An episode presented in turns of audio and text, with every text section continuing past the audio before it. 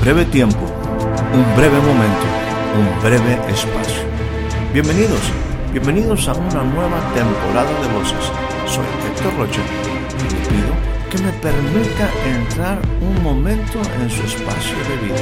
Durante los siguientes minutos deseo tratar temas que puedan ser significativos y aporten valiosa información para el desarrollo integral de su vida. Bienvenidos una vez más a nuestro espacio de voces.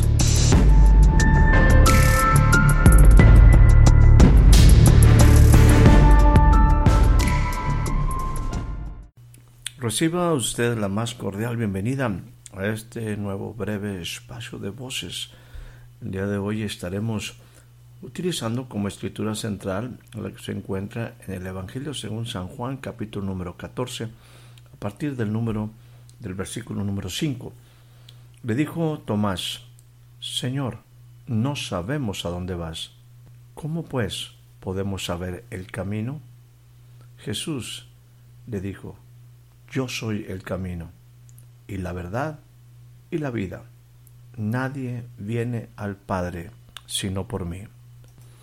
A través de, los Evangelios podemos encontrar que en eh, varias ocasiones Jesús utilizó esta expresión yo soy para reflejar una parte importante de su ministerio, una parte importante de lo que él era. Y aquí bueno, este es uno de los de esos versículos que son sumamente fuertes en cuanto a la personalidad de Jesús, cuando él declara con firmeza, yo soy el camino y la verdad y la vida. Ahora, aquí también establece algo que es sumamente importante. Nadie viene al Padre sino, sino por mí. Ahora, permítame insistir que aquí hay eh, tres declaraciones en relación al yo soy que Jesús expresa em, muy contundentemente, muy enfáticamente. Eh, una de ellas es yo soy camino, yo soy verdad y yo soy vida. Eh, estas tres cosas son sumamente importantes para nuestros tiempos. Todos nosotros estamos con necesidades de saber hacia dónde estamos yendo, tener certeza de la información que tenemos y tener, obviamente, siempre todos tenemos el deseo de tener una vida. Bueno, Jesús está diciendo aquí en una forma muy directa y quisiera decirte que es un mensaje del cielo para ti a través de Jesús, del cielo para mí a través de Jesús. Yo soy camino, yo soy verdad y yo soy vida. Eso ya de antemano debería ser algo que llamara poderosamente nuestra atención, porque nos habla, insisto, de cosas que pertenecen a la vida. Un camino, la verdad, la vida. Ahora, en este diálogo con sus discípulos, Él está mandando un mensaje sumamente importante porque estas tres eh, características de Jesús, camino, verdad y vida, está enfatizándolas o dirigiéndolas directamente a un área sumamente importante que es restablecer, abrir la oportunidad para el hombre de volverse a relacionar con el Padre Celestial, con el Dios Eterno. Jesús dice, con el Padre Celestial, al Dios Eterno, nadie, nadie puede ir sino a través de mí. Y yo soy camino, para llegar al Padre. Yo soy el, permítame enfatizar aquí, o decirlo de esta manera, verdaderamente yo soy el camino al Padre y obviamente la vida la vas a encontrar cuando tú conozcas al Padre. Restablecer la relación del hombre con el Padre, restablecer la relación del hombre con Dios no, no era sencillo. Y bueno, hemos hablado muchas ocasiones y creo que siempre será bueno recordar que, que Jesús hizo un compromiso con el Padre de venir a rescatar lo que se había perdido. Jesús sabía que esa restauración, que volver a religar al hombre con el Padre no era algo sencillo, que implicaba un sacrificio. Por eso Él fue el Cordero de Dios que iba a quitar el pecado del mundo. Él fue el verbo encarnado.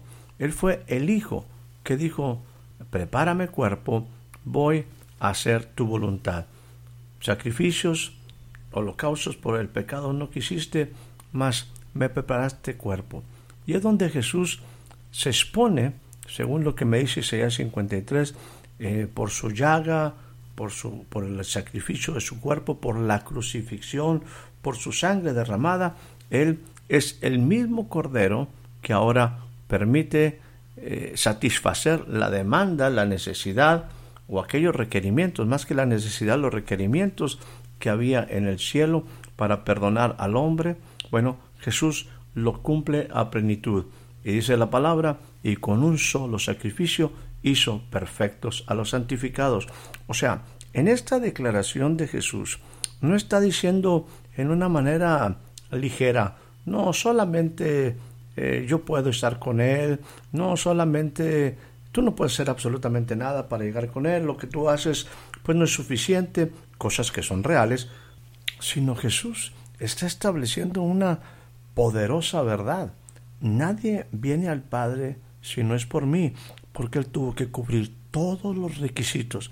Él iba a cubrir todos los requisitos para estar en la que el hombre tuviera la posibilidad de estar delante del Padre. Permítanme aquí hacer un paréntesis, porque la verdad es que existen muchos conceptos alrededor de la verdad. Dicen algunos de estos, la verdad se encuentra en todas partes. También otra expresión es la verdad depende del cristal con que la miras. En este sentido, yo quisiera atreverme en algo que parece difícil, de que si aceptamos el dicho popular de que cada cabeza es un mundo, donde los dogmas personales obviamente saldrán y contrastarán con los, los de los muchos otros, pero lo que quiero compartir lo hago con el respeto que usted me merece. La verdad es la realidad. Bueno o malo, un hecho tiene que describirse con veracidad y requiere la integridad del involucrado para reconocer y aceptar las implicaciones y detalles en el caso que en un momento pudiera verse envuelto. Esto opera en un marco referencial de creencias, producto de la manera en que fuimos educados, por ejemplo, para definir lo verdadero, lo bueno o lo que concierne al bien común, es diferente de una persona a otra, de una familia o comunidad, a otra en algunos casos dependerá del criterio de los padres fundadores. Todos los iniciadores de las más importantes filosofías que hoy constituyen las religiones, las escuelas de pensamiento del mundo, han disertado sobre el significado y relevancia de la verdad. Retomo algunas de ellas que son notables, algunas son sumamente interesantes. Dicen las diferentes filosofías del mundo, Solo hay tres cosas que no se pueden ocultar. El sol, la luna y la verdad. Alguien más dijo lo siguiente. Aun si tú eres la minoría de solo uno, la verdad es la verdad. Otro dijo, solo existe un par de errores que alguien puede cometer en el camino hacia la verdad. No caminar toda la ruta y no iniciarla. Otras frases muy interesantes en este contexto es la verdad es la hija del tiempo. El objetivo del hombre superior es la verdad. Hechos, hechos hay muchos, pero verdad solo una. También dijeron, si hemos pensado amar a ambos, a la verdad y a los amigos, se requiere conceder el honor primero a la verdad. En medio de todo esto, es relevante y sumamente significativo que a lo largo de la historia de la humanidad Solo ha habido un nombre que se ha atrevido a expresar yo soy la verdad. Es por eso que aquí es sumamente importante reconocer a este Jesús maravilloso. Cuando él dice, yo soy el camino, pero déjame decirte, dice, yo soy verdad. Es algo por donde tú puedes transitar. Es algo por donde tú puedes trasladarte a otro destino y particularmente para con el Padre. Y aquí también, en toda esta verdad, en todo este camino para llegar al Padre, ahí está la vida. Y eso es una verdad porque yo te lo estoy diciendo. Volviendo al diálogo con sus discípulos, más adelante en el versículo 7 del capítulo 14, este, sigue Jesús hablando. Dice, si ustedes me conocieran, entendamos que Él está hablando de verdad, porque Él es verdad. Ustedes también conocerán a mi Padre. Y desde ahora lo conocen, le han visto. Felipe, Felipe, otro de los discípulos, le dijo, Señor, muéstranos al Padre y nos basta. Jesús le dijo, tanto tiempo hace que estoy contigo, con ustedes, y no me han conocido, Felipe. El que me ha visto, ha visto al Padre. ¿Cómo pues? ¿Cómo pues me dices tú, muéstranos al Padre? ¿No crees que yo soy en el Padre y el Padre en mí? Las palabras que yo te estoy hablando no las hablo por mi propia cuenta, sino que el Padre que mora en mí, Él hace todas las obras. Déjame decirte, Felipe, créeme que yo soy en el Padre y el Padre en mí. De otra manera, cree en las cosas que yo he hecho para darte a conocer al Padre. Todo esto me habla de este, en esas diferentes dimensiones, esta dimensión de conocer al Padre de gloria, de ser salvos, de poder volver a estar en esa relación de vida con el Dios eterno. Son palabras de Jesús. Y Jesús, en realidad, en verdad, es el único camino para llegar al Padre. Él es una realidad de que Él es el único camino, es una verdad que en Él está la vida. Y que bueno, ahora por causa de lo que Él hizo en la cruz del Calvario, por causa de su sacrificio, usted y yo podemos llegar al Padre. De la misma manera debemos dejar bien claro que el hombre, por sus obras, ninguna obra de los hombres puede darnos acceso al Padre. Jesús dijo eso también como una poderosa verdad. Nadie viene al Padre si no fuera por mí. Parafraseando esto estaría diciendo, entiendan que yo fui el único, yo soy la puerta, yo soy el acceso, porque cumplí todos los requisitos para que ustedes puedan llegar al Padre. Nadie lo podía haber hecho, solamente el Hijo, en una actitud voluntaria, tomó nuestro lugar para que tú y yo pudiéramos llegar al Padre. Pero nadie más, nadie más podía alcanzar ello. No había ninguno digno, digno de ello. Pero el Cordero de Dios, el Cordero de Dios lo hizo. Jesús lo hizo. Poderosa, poderosa verdad. Jesús le dijo a Felipe, ¿por qué me dices muéstranos al Padre? Tanto tiempo he estado con ustedes y me dices muéstranos al Padre. Felipe, si tú me has visto a mí, has visto al Padre.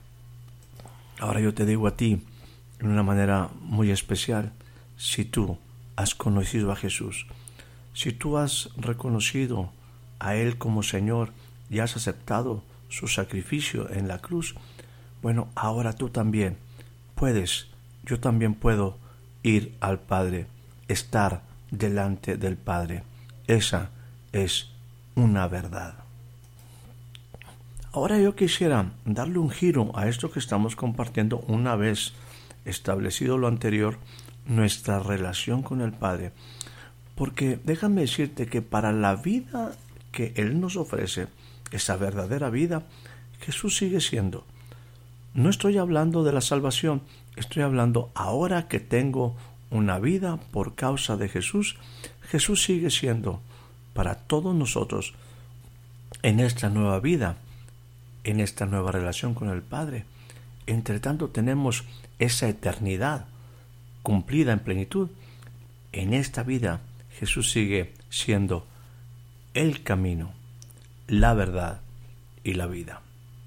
Permítame aquí introducir una escritura que se encuentra en el libro de Isaías, capítulo número 42. Es una profecía que precisamente hablaba de la venida del siervo de Dios. He aquí mi siervo, dice de esta manera en el versículo 1, he aquí mi siervo, yo le sostendré, mi escogido, en quien mi alma tiene contentamiento. Esta es una declaración de, Dios, del Dios eterno, a su pueblo. Hablaba del siervo escogido, del siervo que iba a venir, del Mesías que iba a reinar. Y, y bueno, aquí es muy claro que el Señor dice, en Él, en Él tengo contentamiento, en referencia a su siervo. Ahora, permítanme aquí, ahora que usted y yo, yo le hablaba que lo anterior es como Dios habló acerca de ese siervo a su pueblo. Y aquí yo quiero ahora traer una pregunta. ¿Qué nos tiene que decir el Padre a ti y a mí ahora, ahora que se ha establecido, que se ha restablecido esta relación? ¿Cuáles son las recomendaciones o cuáles son las indicaciones o cuáles son las palabras? ¿Qué es aquello que el Padre quiere que tú y yo sepamos acerca, acerca de Jesús? Permítame traer lo que dos escrituras nos refieren acerca de eso que el Padre piensa acerca de Jesús. Dice, en este caso, primeramente, en el Evangelio según San Marcos, capítulo número 1, versículo 9 en adelante, dice lo siguiente, aconteció en aquellos días que Jesús vino de Nazaret de Galilea y fue bautizado por Juan en el Jordán. Y luego, cuando subía del agua, vio abrirse los cielos y al Espíritu como paloma que descendía sobre él. Y miren lo que dice en el versículo 11. Y vino una voz de los cielos que decía, Tú eres mi Hijo amado, en ti, en ti tengo complacencia, en ti estoy agradado. El segundo pasaje que quiero utilizar está en este contexto. Jesús toma a Pedro, toma a Juan, a Jacobo y suben a un monte y ahí Jesús se transfiguró. Y bueno, eh, dice la palabra, y estoy ahora leyendo el capítulo número 9 del versículo 7. Dice, entonces vino una nube que le hizo sombra, y desde la nube una voz que decía, Este es mi Hijo amado, a él escúchenlo, a él óiganlo, pongan atención a lo que él dice oigan lo que el Hijo dice, oigan lo que mi Hijo les dice. En la segunda carta del apóstol Pedro, en el capítulo número uno, dice, el apóstol está relatando lo que él escuchó, lo que él experimentó. Dice, cuando Jesús recibió de Dios Padre honra y gloria, le fue enviada desde la magnífica gloria una voz que decía, Este es mi Hijo amado, en el cual tengo complacencia. Y dice Pedro, y nosotros oímos esta voz enviada del cielo cuando estábamos con él en el Monte Santo. Le recuerdo que tenemos una pregunta, una pregunta por contestar. ¿Qué nos tiene que decir el Padre acerca de Jesús? El Padre testifica de que Jesús es el Hijo en el cual su corazón está complacido. Y no solamente eso, sino te dice a ti y a mí, escúchalo, escúchalo, aprendan a oírlo. Porque entre tanto se cumplen, permítame ampliar esto, porque entre tanto se cumplen todos los tiempos en esta vida. Él sigue siendo para ti camino, verdad, vida. Aprende a escuchar sus palabras. Sus palabras son espíritu y son vida. Sus palabras son, para ti que estás en este momento de decisiones, sigue siendo camino. Para ti que necesitas estar con certidumbre en tus decisiones, Él es verdad. Y para ti que quieres vivir una vida plena, una vida intensa. Él, Él es vida. Él es mi hijo.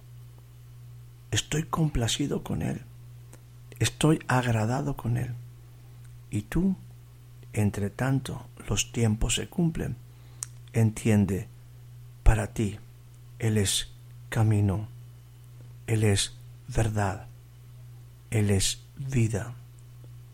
Tú puedes encontrar estos elementos sumamente importantes en tu transcurrir en este tiempo, en los cuales tú puedes desarrollar y alcanzar todo aquello que yo te he prometido. Mi hijo, sus palabras para ti siguen siendo camino, siguen siendo verdad, siguen siendo vida. Escúchalo, aprende de él, aprende de él, establecete en él, permanece en él, ven por de él, fructifica en él. Entiende que sin él nada tú puedes hacer. Que tengas una excelente noche y una excelente tarde, un excelente día. Espero haya disfrutado de este breve espacio de voces. Soy Héctor Rocha. Hasta la próxima.